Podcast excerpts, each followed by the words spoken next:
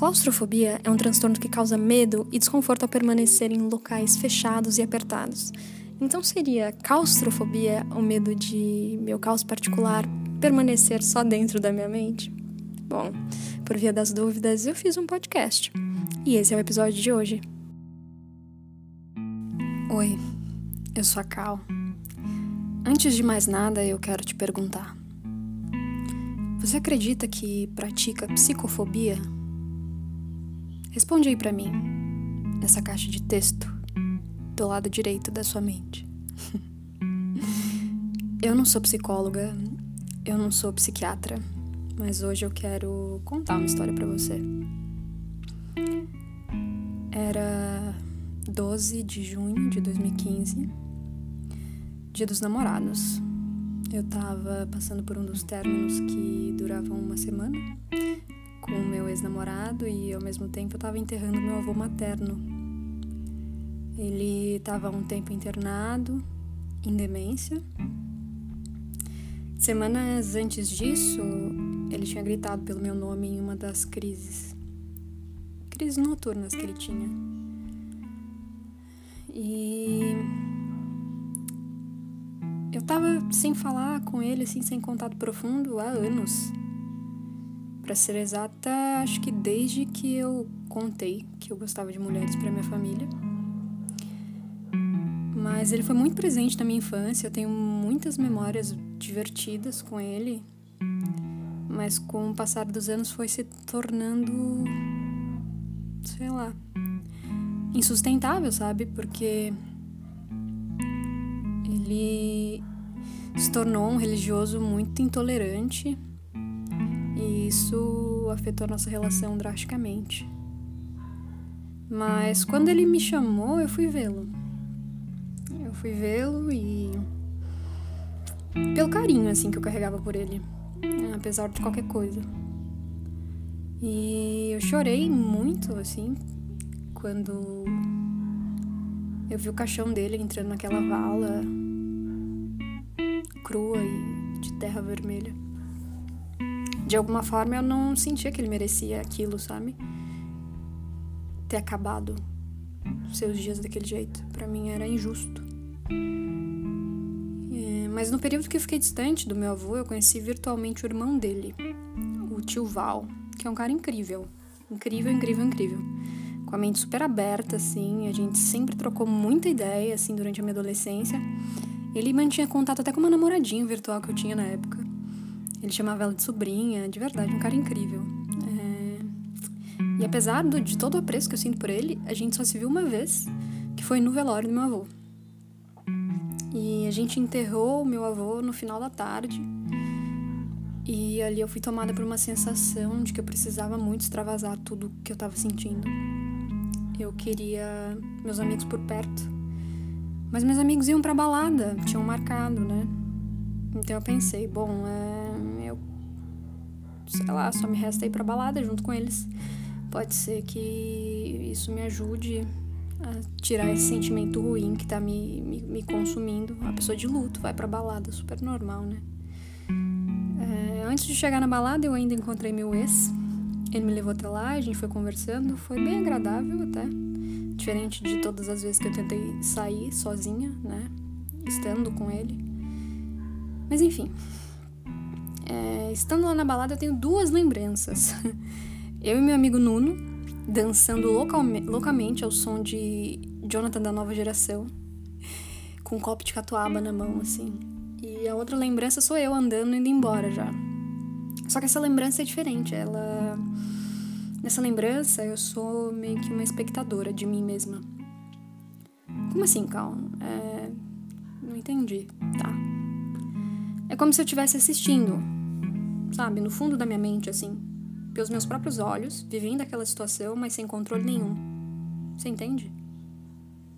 Uma loucura, né? Eu caminhei pelas pessoas sem falar nada, saí pela porta, cruzei a rua, eu andei até um ponto de táxi, peguei um táxi, dei o endereço do apartamento onde eu morava na época, depois de ter sido praticamente expulsa a casa do meu ex pela família dele, porque eles temiam que a gente acabasse se matando, o que hoje eu vejo que foi uma decisão muito importante, apesar dos pesares. É... No, no caminho para minha casa, eu, eu lembro que eu chamava o taxista de tio Val. Ele, na minha cabeça, era o tio Val. Naquele momento, ele era o tio Val e eu não sei porquê. Eu assimilei aquilo, mas ele era o tio Val. E chegando lá, eu percebi que eu não tinha minhas chaves, eu não tinha minha carteira, eu não tinha meu celular e nem meu RG. Então eu também não fazia a menor ideia de onde eles estavam. E eu também não lembrava qual era o número do meu apartamento. E aí veio a necessidade de uma tomada de ação e eu decidi que o mais lógico a se fazer naquele momento, dentro daquele estado mental em que eu estava era tocar todos os interfones, todos os números de todos os apartamentos. Isso era umas duas da manhã, até descobrir qual que era a minha casa, porque a minha roommate iria responder e abrir para mim, só que ela não estava em casa. O, o tio Val, né, na verdade o taxista, ele previu a merda que aquilo tudo ia dar. E aí ele me botou de volta no carro, né, no táxi falou, cara, preciso te levar a algum lugar, me levou na delegacia. E aí ele me deixou com os policiais, né? Explicou a minha situação. E na minha cabeça ele tava me levando para eu fazer um BO. Porque BO que eu tinha perdido meu RG, né? Eu preciso de um BO para fazer um RG novo, então ele tá me levando na delegacia para fazer um BO. Então eu cheguei assim, meio toda cheia de trejeitos, falando com o policial, eu quero fazer um boletim é, tal, de ocorrência, tirar um RG novo. E eles riam pra caralho na minha cara, assim, né? E eu ficava, meu, que vocês estão rindo? Que palhaçada, não me levam a sério. E, e, eu lembro que eu senti um cheiro de café e eu falei, nossa, vocês estão fazendo café, eu quero café. E aí o, um policial me trouxe um copinho mesmo de café, sabe? Aqueles copinhos de café.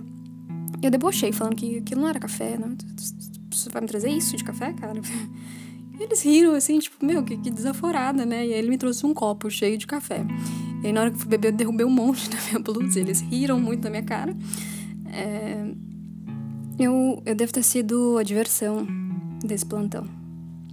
Eu comecei a falar, falar, falar, falar, falar, falar.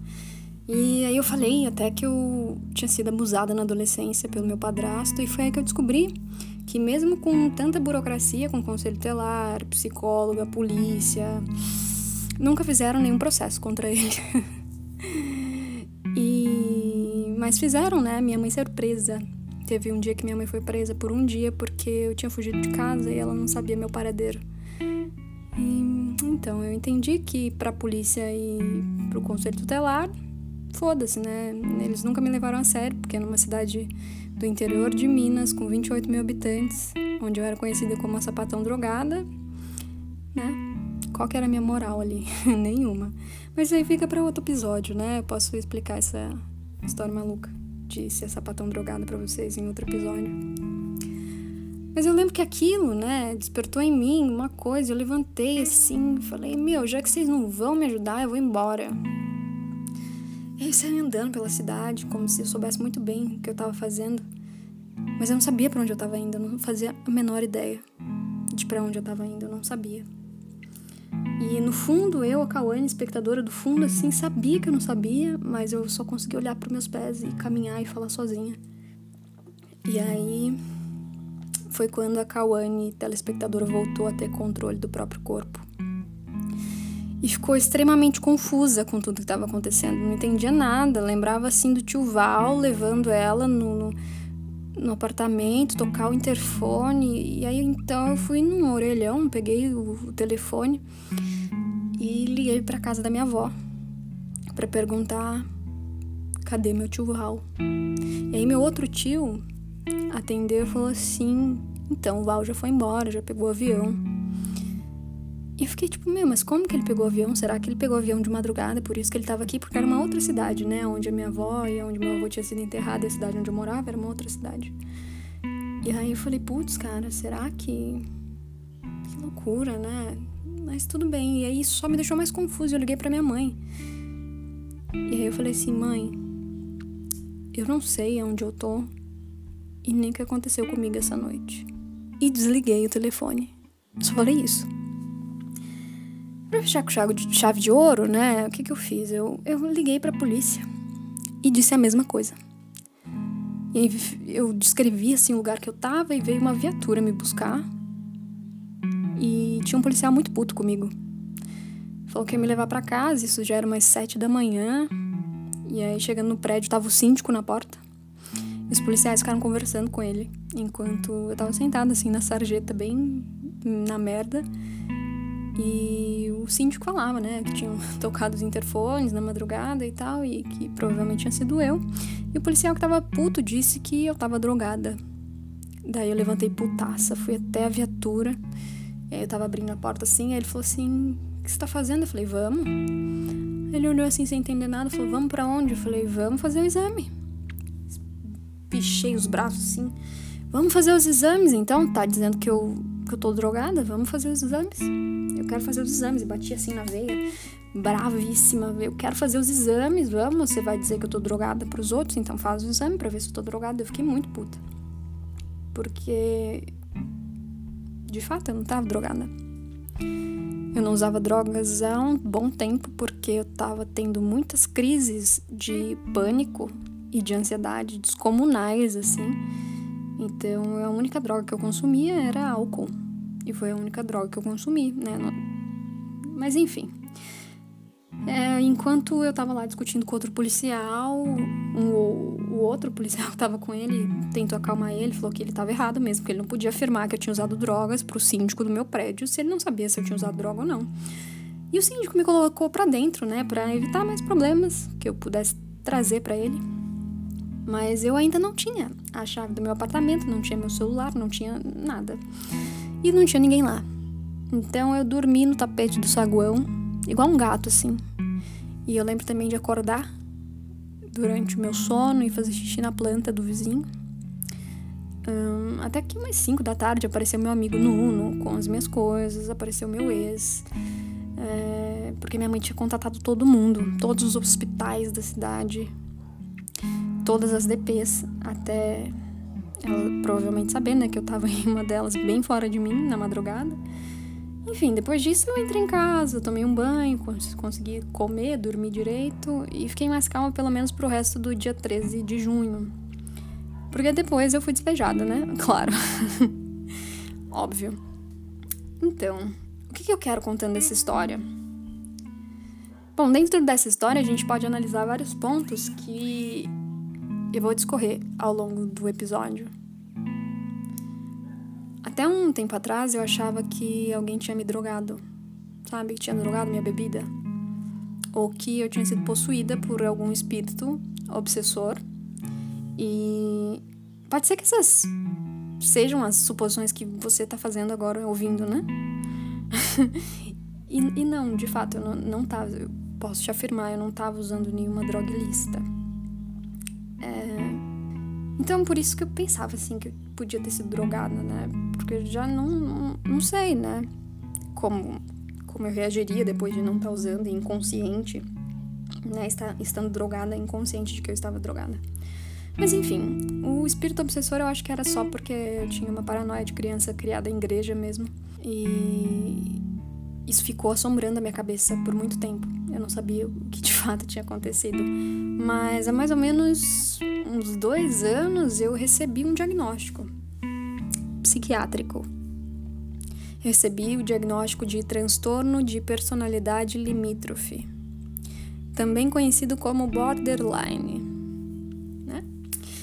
E depois, né, estudando o transtorno, eu entendi que o que eu tive foi uma crise dissociativa, é, muito endossada por toda a questão emocional que estava me rondando, né? Meu avô morrendo, meu relacionamento completamente abusivo, meus amigos que não tinham muita responsabilidade, assim, no sentido de não dar apoio para uma amiga que está de luto. Enfim, foi só assim que eu entendi que aquela foi uma das primeiras grandes crises das muitas que viriam depois. Só que muitas das pessoas que passam situações parecidas, elas podem chegar a nunca ter auxílio psiquiátrico. Isso acontece por muitas questões. Então vamos lá. Vamos começar esse podcast. O que é a psicofobia? Você sabe o que é psicofobia? A psicofobia basicamente é, de forma assim bem rasa, é o estigma, é o preconceito, é a exclusão, é a invalidação de transtornos, de doenças psiquiátricas. E existem várias formas de se praticar a psicofobia, porque ela, assim como o racismo, assim como a LGBTQIA mais fobia, está intrínseca nas veias da nossa sociedade. Ela está presente. Você quer um exemplo disso? Uh, a psicofobia está presente no nosso vocabulário. Quem não usa as palavras retardado, louco, doente mental como uma forma de diminuir a capacidade de alguém? De diminuir a capacidade cognitiva, para ser mais específico. Eu mesma usei várias vezes no episódio passado. E quando eu fui ouvir é que eu reparei que eu falo de uma forma como se fosse completamente natural porque é rotineiro. Esse é um tema que recentemente teve presente nas nossas casas por conta da situação no BBB, né, com o Lucas Penteado. Se você assiste o BBB, você sabe do que eu tô falando. E se você é uma pessoa que ouviu isso que eu acabei de falar e você pensou, ai que merda, o politicamente correto atacou novamente, é, por favor, permita-se ouvir só dessa vez. Só ouvir.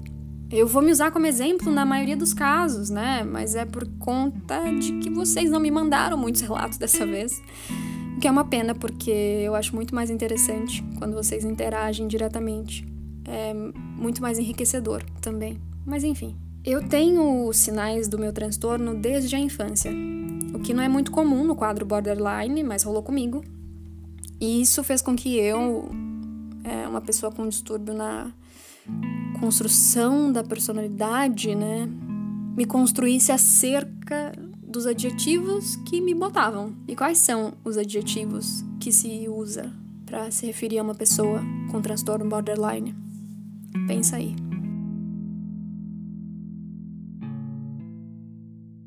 Pensou? Porque eu sei vários.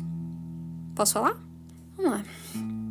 Pavio curto, agressiva, grosseira, surtada, intensa, ciumenta, instável, briguenta, controladora, manipuladora, problemática. Nunca tem coisa boa. Ninguém fala do quanto o border é adaptável, do quanto muitas pessoas que possuem transtorno border são super inteligentes que são pessoas super sensíveis, que geralmente se dão muito bem com crianças, que são super divertidos, que são amigos muito leais. Ninguém se refere ao border dessa forma. Quando me resumem ao meu transtorno, ninguém fala sobre coisas boas. Ah, calma, existem pessoas que têm traumas com certos transtornos. Hum, então, deixa eu te falar, eu tenho traumas com pessoas que até então não são diagnosticadas com nada. Então, eu vou supor que todas as pessoas sem diagnóstico agem da mesma forma? Eu vou ignorar a individualidade de cada um, o espectro em que cada pessoa se encontra, a questão social. Eu vou ignorar tudo. Não é justo. As pessoas diagnosticadas com algum transtorno ou com doença psíquica, elas não são todas iguais.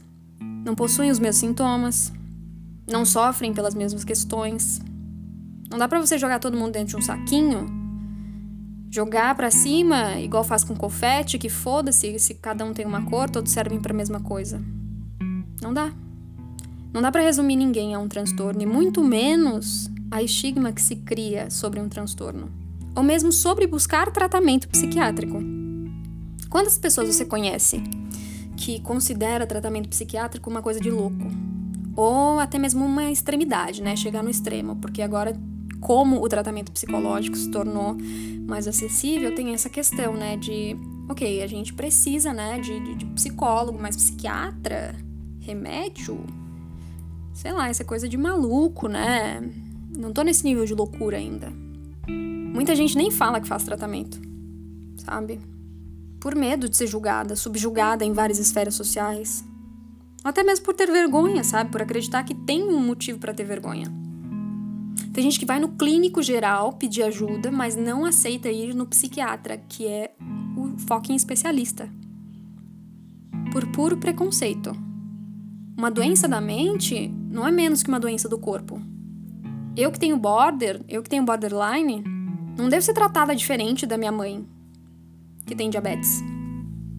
Ambas são doentes. Ambas. As duas doenças não têm cura, mas têm tratamento. E ambas podem matar.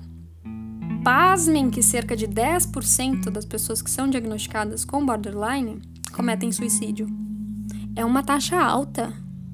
É uma em cada 10. E isso eu não tô nem pensando nas pessoas que, que não forem, nunca vão ser diagnosticadas. Que vão passar a vida toda, sei lá, acreditando que aquilo era um traço de uma personalidade forte. Ou que até mesmo que foram diagnosticadas errado, porque tem disso também, né?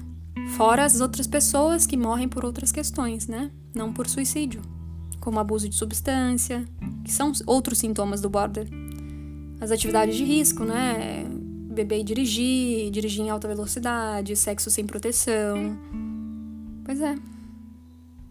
E não dá para você achar que X pessoa tem que se adaptar aos seus padrões.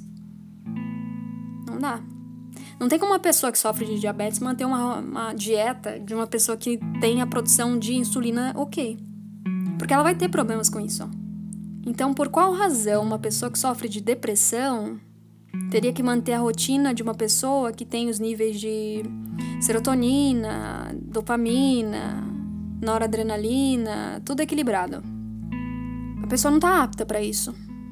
Não é drama, não é preguiça, é físico, é químico, é biológico e é social também.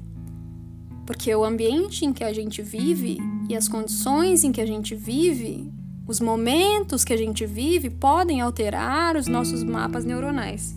Isso é provado, gente. Então, assim. Uma coisa que me dá muito nos nervos, e sinceramente eu espero estar equivocada, eu torço para estar equivocada, mas tudo bem. É... Eu sempre toco na questão de nós jovens e da forma que encaramos os transtornos e as doenças mentais, porque é fácil jogar culpa nas gerações passadas. Mas a gente comete psicofobia pra caralho. Pra caralho. Eu sou total a favor de uma política de redução de danos com relação ao uso de substâncias, mas eu, Kawane, não tenho uma boa relação com elas. Lembrando que é, a dependência química é uma doença mental, né? É, elas estão lá no CID-10 também, assim como o border, assim como o bipolar, assim como o esquizofrênico. Não esqueça disso. O tio da pingaiada, do churrasco, que fica bêbado e quer bater em todo mundo, também precisa de ajuda psiquiátrica. Não é instinto. Viu? E. Eu sempre senti muito que meus amigos não soubessem se divertir comigo de uma forma que não envolvesse drogas. Lembra que eu falei que eu tinha perdido meu avô? eu acho que ir para a balada não era a resposta. Você já parou para pensar quais rolês você tem chamado aquele seu amigo que deveria estar ou está em tratamento? Eu quero saber se você chamaria uma pessoa que tem cirrose para tomar um porre. Não, né? Então por que, que você vai chamar uma pessoa que claramente está enfrentando um monte de problema psicológico para encher o cu de cachaça? Ou mesmo fumar um, saca? Que a gente sabe que é bacana, é legal, só que é gatilho para vários transtornos. E qualquer livro do Siddhartha Ribeiro vai falar isso. Eu sei que você é maconheiro e você adora o Siddhartha Ribeiro, todo maconheiro adora ele. Então, qualquer livro que você lê desse cara vai confirmar isso que eu tô te falando. Eu não tô condenando você que tá aí saudável, bem resolvido, se bem que eu acho, né, que isso aí é lenda urbana, porque hoje em dia eu não conheço ninguém nesse planeta que tá saudável e bem resolvido. Eu não conheço, mas ok. Eu não tô condenando você de curtir. Aí fazer o que você quiser com o seu corpo, jamais. Mas existem outras formas de se divertir com uma pessoa que tem certas limitações, cara. Sabe? Se você é amigo ou amiga de uma pessoa que tá na bed, passando por uma barra, uma crise, chama ele para caminhar, ouvindo uma música que vocês gostam. Sabe?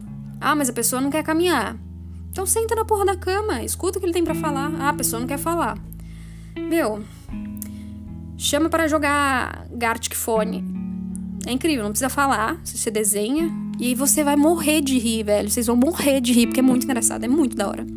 Eu jogo sempre com os meus amigos quando eu tô triste. Ah, a pessoa quer ficar sozinha, ela não quer fazer nada. Mano, pega o telefone, baixa lá, iFood. Entra lá, escolhe um sorvete, coloca um cupom de desconto que o iFood tá sempre mandando lá pro seu e-mail e você nunca usa.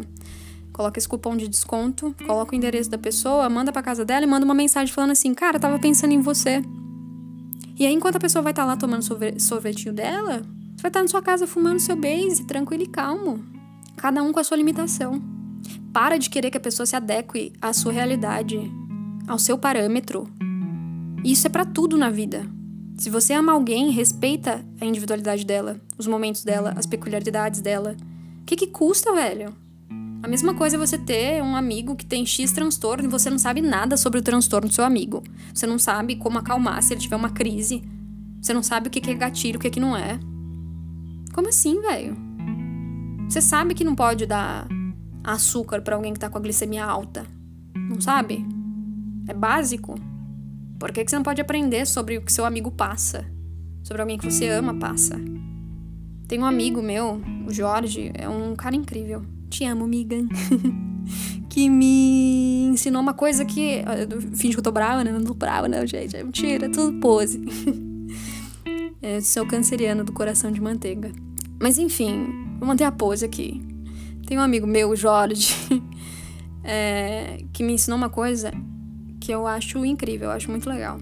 Que é como selecionar uma pessoa que pode ou não te ajudar quando você precisar, assim, quando você precisar contar de alguém. Contar de alguém não, é contar com alguém. Meu Deus, tô confusa. Você precisa fazer a pergunta: essa pessoa tem o que é preciso para ser meu amigo? Quais são os meus critérios? Você tem que se colocar critérios, cara. Não dá para você sair aceitando qualquer amizade, qualquer coisa. Não dá. Porque nem todo mundo é seu amigo. Ser amigo é muito mais que chamar para dar rolê, sabe? Muito mais. De fato, tem gente que não tá nem aí, sabe? Não tá nem um pouco disposta a lidar com quem tem uma doença psiquiátrica. O que, de certa forma, eu lido de uma forma positiva, eu trato como um filtro. Porque eu não quero ser lida como um peso para ninguém. E nossa, como eu já fui peso para alguém, eu já me senti muito um peso na vida dos, dos outros e, sinceramente, não recomendo para ninguém. Mas também passou da hora dessas pessoas encararem isso como psicofobia. Porque é, de fato é psicofobia.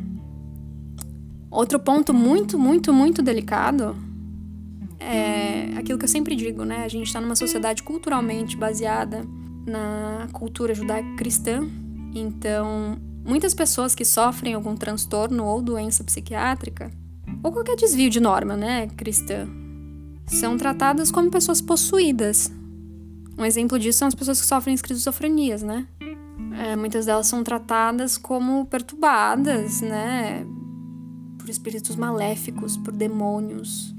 Quem também nunca escutou, né? Que, que depressão é falta de Deus. Sabe? Quantas mulheres adoecem vítima do abuso psicológico por parte dos parceiros e são colocadas à prova pela igreja dentro daquela coisa de tipo, ah, porque você tem que orar pelo seu casamento, você não tá orando o suficiente, você não tá edificando a sua casa. E são questões que afastam, sabe, as pessoas de um tratamento sério. E a demora para procurar ajuda psiquiátrica torna muitos dos problemas crônicos. A pessoa vai ter que lidar com isso a vida toda. Que merda, né? Que merda. Sabe outra coisa que é psicofobia? Isso aqui me deixa puta mesmo. Isso aqui é real. Não, não vou fingir que tô puta, não, porque é real. Vou até tomar uma aguinha aqui. Afirmar pro seu amigo que os remédios não vão ajudar ele no tratamento. Que os remédios tiram ele de si, deixam ele igual um vegetal sem reação. Eu vou te falar uma coisa. Primeiro vai tomar no cu.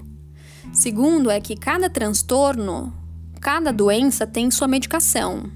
Cada organismo reage diferente para cada uma dessas medicações. Pode ser que eu seja diagnosticada com a mesma coisa que você, mas o remédio que funciona para mim não funciona para você. usar os termos como medicamento controlado ou dizer que a medicação vai te deixar dependente é, no mínimo, irresponsável. Porque se o medicamento for administrado na dose certa, não tem por que aquela medicação te causar uma dependência. Um profissional estuda anos para te receitar aquela dosagem daquela forma, naquele período, e essa dosagem deve ser acompanhada. Essa é a questão. Eu tô há dois anos em tratamento border e eu acredito que em breve eu vou ter que mudar de medicação, de novo. Porque eu já mudei várias vezes. Porque é isso, cara. O tratamento é uma parte bem difícil. Bem difícil. Só não é a parte mais difícil, porque a parte mais difícil é ter que lidar com a psicofobia. Até que você encontre o medicamento certo, vai tempo, vai chão. Ainda mais o caso borderline, que é um diagnóstico razoavelmente recente, assim, dentro dos parâmetros psiquiátricos, sabe? Mas eu vi um post, cara, que, que serviu muito, assim, faz um tempo já. Eu vi, eu, eu não esqueci. Eu não lembro se foi no Twitter ou no Instagram, mas fez muito sentido, cara. É, dizia que a questão é que o remédio não vai te distanciar de quem você é. Ele vai te aproximar de você mesmo. Porque se você tem um distúrbio, um desvio, você precisa manter ou tratar. Eu me medico para ser quem eu sou. Eu não sou uma pessoa que surta porque foi fazer panqueca e a panqueca grudou no fundo da frigideira e aí arrebenta a frigideira, quebra a frigideira inteira. Gente, vocês já viram como é dura uma frigideira? A força de uma pessoa em surto é imensa. Eu também não sou uma pessoa que vai surtar de nervoso, aí vai pegar uma melancia, vai jogar no chão, explodir a melancia na casa inteira, depois vai pegar os pedaços das melancia e vai esfregar no corpo com o maior ódio do mundo, gritando. E eu tô sendo bem específica, porque de fato isso sou eu em surto, já aconteceu. Essas duas coisas. Se você me conhece e nunca me viu surtando, ou se você não me conhece você conhece, você consegue imaginar eu fazendo isso? Acontece. Me deixa sem medicação pra você ver. pois é. Eu acho que eu levei muito a sério a música do Harry Styles, né? Watermelon Sugar. Meu Deus. Fazer piada com o próprio surto pode, tá? Tá liberado. Mas, enfim, eu não sou essa pessoa. A medicação, junto com, com a psicoterapia, têm sido fundamentais para mim, cara, principalmente para me manter viva. Porque se não fosse isso, certeza que eu não tava aqui. Esse podcast não ia existir. Você não ia ter me conhecido. Sim, sabe? Não ia, velho. A realidade é essa, é dura, mas é essa. Uma amiga, ela fez relato, foi a única. Olha só, que. que gente, vocês estão me traindo, velho. Eu não, não tô feliz com isso. Como assim vocês me mandaram relato? Vocês reclamam da vida o dia inteiro no Twitter. E não me mandaram um relato de psicofobia? Pelo amor de Deus. Mas vamos, vamos lá, vamos ler esse, esse relato aqui. Uh, Oi, pode, da Cal. Me chamo Giovana, tenho 25 anos, diagnosticada como bipolar A1. Em algum momento vi a Cal dizer que psicofobia era algo que mexia muito com ela e me identifiquei. Fiquei procurando momentos em que me senti desconfortável após dizer para algum colega, no trabalho, relacionamento e afins. Quando conto, sempre é no intuito das pessoas pegarem mais leve, em alguns momentos que não são fáceis, ou para já saberem aonde vão pisar. Porém, a reação é totalmente adversa. Algumas sentem medo, Outras fazem um tanto de perguntas. Se é genético, de onde vem, como é viver dentro da minha cabeça. Outras já julgaram meu potencial no trabalho com falas como: tu dá conta disso realmente? Outras esperam qualquer brecha para dizer: tu deve estar tá em crise. Já me senti testada diversas vezes por isso, hoje me sinto tranquila. Porém, é um assunto que sei que irei carregar para a vida toda. Então, Aprenda a lidar com a visão do outro para que isso não me afete. Viver com um diagnóstico é mais fácil do que viver com um diagnóstico de aprovação alheia. Em mais uma conversa com a Cal, chegamos à conclusão de que quem mais machucamos somos nós mesmas. Se o assunto fosse desmistificado e entendessem que a maioria da população tem um transtorno, porém não tem um diagnóstico, o preconceito estabelecido de ser uma pessoa normal não existiria. Eu concordo muito com o que a Gil falou, porque é isso. O que é a normalidade, sabe? Como você define o que é uma pessoa normal? Você olha para uma pessoa e fala assim: hum, essa aqui é normal. Hum, aquela ali já não sei. Será que é normal? Hum, aquele ali tá muito assim para ser normal. Sabe, no que, que você se baseia para ditar uma normalidade? Quais que são os critérios? São critérios universais ou são particulares? Culturais, sociais? O que, é normal? Para quem que interessa a normalidade? Para mim, a normalidade é um elemento regulador. Ele não é inato. Para mim e para Michel Foucault. Inclusive, fica o convite para quem quiser me ajudar a sair do limbo da preguiça acadêmica, para eu continuar lendo Michel Foucault. Alguém me salva, me ajuda, vamos lá. Mas enfim, eu eu fiz uma enquete lá no meu Instagram perguntando, né? Você acredita que pratica psicofobia, sim ou não? Somente uma pessoa votou sim. Uma pessoa. Dentro da nossa bolha, né? Porque a gente vive numa bolha, galera. Vamos lá. Se você tá me ouvindo, você vive na mesma bolha que eu. Dentro da nossa bolha fudida, mais privilegiada, tem que assumir. Quase todo mundo que votou disse não. Que coisa, né? Mas deixa eu te perguntar uma coisa. Qual que é a sua primeira reação quando você vê um morador de rua se aproximando assim do seu carro? Hum, isso é psicofobia, Cal? É. Nossa, mas o cara tá drogado. Hum. Doença psiquiátrica que chama. Ah, mas ele tá fora de si. Deixa eu te contar uma coisa. Doença psiquiátrica que chama. Ah, mas ele veio pedir dinheiro para droga. Hum, psicofobia. Ah, então a solução é dar dinheiro para morador de rua se drogar, então. Não, eu não disse isso. Mas assim, políticas de saúde pública bem aplicadas já seriam assim bem-vindas, né? Mas o ideal de fato é que essa questão não existisse. Mas existe desigualdade social, e se existe desigualdade social, existe alguns grupos que estão à margem e estão em desvantagem na luta que é permanecer sadio em meio à sociedade capitalista, gente. Eu não vou nem citar a Constituição, né, o que a Constituição fala sobre saúde pública, porque a validação da Constituição no Brasil versus o livro do Crepúsculo tá mais fácil você encontrar na rua vampiro brilhando no sol. Porque puta que pariu, velho. Não tem nem condições, né? Mas enfim, é... a gente não pode negar que as condições de vida, lazer, trabalho da classe trabalhadora já eram péssimas desde o século XIX e que as revoluções burguesas em nada adiantou, né, para salvar a classe trabalhadora. Atacou lá a historiadora, né? Enfim. É... Então, Carl, se a pessoa tá, tá na rua, a culpa é do Estado? é culpa do Estado. Cal, quando que começa isso? Quando começa, eu não sei, não sei te dizer, né? Mas eu sei que durante a Idade Média, muitas pessoas eram queimadas pela igreja. Porque eram alegadas, né, de estar de, de, de tá possuída. E isso sim, se demonstrasse qualquer anormalidade psíquica dentro do, dos padrões deles, né? Sei lá, ouvisse vozes, vissem vultos, mas se fossem um pouco mais, sei lá, feliz, talvez. Enfim, né? Depois disso a gente teve a criação dos manicômios, que eu não preciso nem falar sobre, né? Acho que, que, que já tá muito clara a minha opinião.